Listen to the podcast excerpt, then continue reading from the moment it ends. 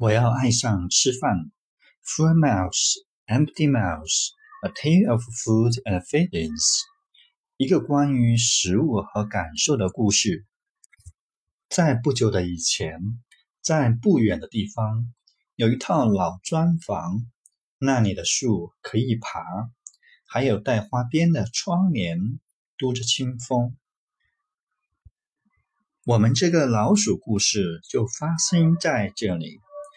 吱吱一家悄无声息地居住着，他们会偷偷穿过整个房子，从未留下老鼠的痕迹。咕噜家族并不知晓，鼠鼠们就住在这里，在地板下，在墙之间，在门之后。吱吱一家爬来又爬去。咕噜一家永远都不会发现，要不是那次捉迷藏，比尼和莎莉踮起脚尖儿躲猫猫，哪里是比你藏身的好地方？当然啦，就是咕噜先生的大鞋子。莎莉更喜欢往袜子里藏，或者闹钟后面也挺棒。不想，咕噜先生发现了，他跺着脚大声嚷：“我们咕噜家会翻个底儿朝天，让讨厌的耗子们卷铺盖走人。”他放了两个捕鼠器，一个用胶连，一个带夹子。咕噜儿子拿起大扫帚，把老鼠们追得满屋子跑。专门请了猎狗来，边闻边追，他最喜欢。猫猫现在也有了事干，它正想吃一顿老鼠大餐，又是猫又是狗，还有陷阱和扫帚，老鼠们的日子再也过不好。担心孩子们受伤害。吱吱先生高度警惕，不能放心。他整夜辛苦工作，不合眼，确保全家平平安安。吱吱太太打扫卫生，从早到晚，不让老鼠脚印留下一点点。两个鼠宝宝很爱爸和妈，不想再让爸妈担心了。他们都同意该这样办。我们不要抱怨，不要哭，也不要惹人烦。他们小心翼翼，躲躲藏藏，把感受全藏在心里面。比利不想让人看出他害怕，所以他再也不哭鼻子了。他独自坐在窗台上。尽量让自己不要动，一小块儿又一小块儿，他把找来的食物都吃光，安慰他那紧张的胃。一小时又一小时，他边吃边看那只猫，还有咕噜太太种的花花和草草。他希望其他老鼠看不出。他努力藏起来的那些感受，但是同学们都说他变胖了。这么胖还想跑过猫？嘲讽的话让他心里很难受，这让他更加想要吃蛋糕。他的心里越来越痛苦，而其他的老鼠，他们从不知晓。莎莉的做法正相反，她不想吃，可她的感觉却更糟，担心每个房门后都有危险。她躲了又躲，藏了又藏。也许如果我再小一点儿，她想，我就会更加安全。也许如果我消失了，猫啊，狗啊，就找不到我了。莎莉的身体越来越瘦，如今苗条可正时尚。莎莉吃的越来越少，但同学们却说她真漂亮。当她瘦得皮包骨，莎莉变得更加孤独，她的心里也越来越痛苦。而其他的老鼠，他们从不知晓。看到比尼和莎莉这个样，吱吱爸和吱吱妈不知道该怎么办了。比尼的裤子越来越瘦，可他还让妈妈再来点肉。妈妈想要说点什么帮帮他，可他还说没吃够。莎莉从来不让自己吃饱饭。也从不让自己坐着没事干。宝老鼠、饿老鼠，警报已经拉响了。每个人心里都很失落。家族大餐原本能让心连心，如今心和心的距离却越来越远。有一天，聪明的老姑妈路易斯在啃一块小奶酪时。听说宾尼和莎莉都穿不了他们自己的衣服了，他担心孩子们是否都还好，就让宾尼和莎莉晚上到楼上来聊一聊。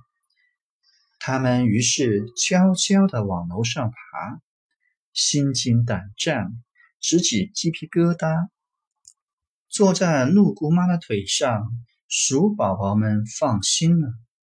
他们的心事又安全又牢靠。鹿姑妈认真的倾听，慈爱的拥抱，直到明月高照。他们说出了所有的心里话，情不自禁哭得哗啦啦。当他们的故事已经一清二楚，陆姑妈说出了他们想听到的话。你们俩都努力想帮忙，以为隐藏自己的烦恼可以使爸妈的压力减少，但是忽视内心的感受只会让事情更糟糕。你的身体会产生感觉，为你提供重要的信号。胃和心是隔壁邻居，我们应该知道他们的需要。首先要说说你们的心，它的地位很重要。你的心会快乐、悲伤、生气和害怕，表达这些感受很需要。不要忽视，不要隐藏，把你感受的一切说出来分享。胃对你的影响也不小，它告诉你是饿还是饱。如果你吃的太多或太少，你会很难和心中的感受来交流。让饱和饿的感觉做他们各自该做的工作，告诉你该吃多少才最好。因为饿了、撑了可都不好。吃的合适会让你强壮，你的眼睛会闪亮。你的毛会长长，你的身体会充满活力，你的头脑会敏捷聪明。如何成为最好的自己？把你心中的话语说出来。相信你的家人，不用假装，因为爱就在你们心中流淌。爸爸妈妈非常关心你们，所以。明天一早就和他们分享那些你感觉到他没有说出来的事。爸爸妈妈需要知道。两只小老鼠溜回自己的被窝，做梦都在想着姑姑说的话。早晨，他们听着鸟叫声醒过来，又把姑姑的话来想。他们开心的吃了早饭，吃的不多。可也不少。他们洗了碗，铺了床，然后比利鼓起勇气先开枪：“嗨，爸爸妈妈，可不可以和你们说一说我今天的心里话？”妈妈说：“好啊，我的宝贝，你今天怎么样？我很愿意听你分享。”于是他们开始聊。聊起吓人的大猫猫，聊起男孩向他们扔扫帚，他们心里有多害怕，有多慌；聊起被同学嘲笑有多难过，还有吃的不合适肚子有多辛苦。他们说，他们已经受够了，再也不想吃的太多或太少。爸爸和妈妈抚摸着他们的毛，告诉他俩。多么为他们而骄傲！不要把感受留给自己。我们爱你们胜过爱奶酪。现在，比利和莎莉问自己：宝老鼠、饿老鼠，还有其他选择吗？答案不难看出来。身体会告诉他们需要啥。当他们可以听懂自己的心和胃，就能吃的正合适。不多也不少。现在他们会说出心里的感受。现在他们非常享受全家共进大餐的时候。芝芝一家经常放松一下，闻着清新的空气，亲近户外的清风。他们喜欢爬爬树，喜欢在湖水中打蝌蚪。他们看着天上老鼠形状的云朵。无忧无虑，大声欢笑。当全家越经常在一起，生活就越美好。你再也听不到咕噜家的人因为一个捉迷藏的游戏而尖叫。当芝芝一家开始在户外活动，咕噜家也没有了人鼠大战的烦恼。如今，在这个人和老鼠共处的房子里。平静又重新回来了。为了让自己长得强壮，比利和莎莉写了一首歌。倾听你的身体，读懂它并不难。体会了就会发现你所需要的答案。了解你的感受，可以这样开始：听懂你的心和你的胃所说的不同语言。生气了就说出来。害怕了就要求抱抱，如果伤心就哭出眼泪，因为感受需要与人分享。莎莉和比利是和你我一样的小孩子，他们长成了很棒的老鼠。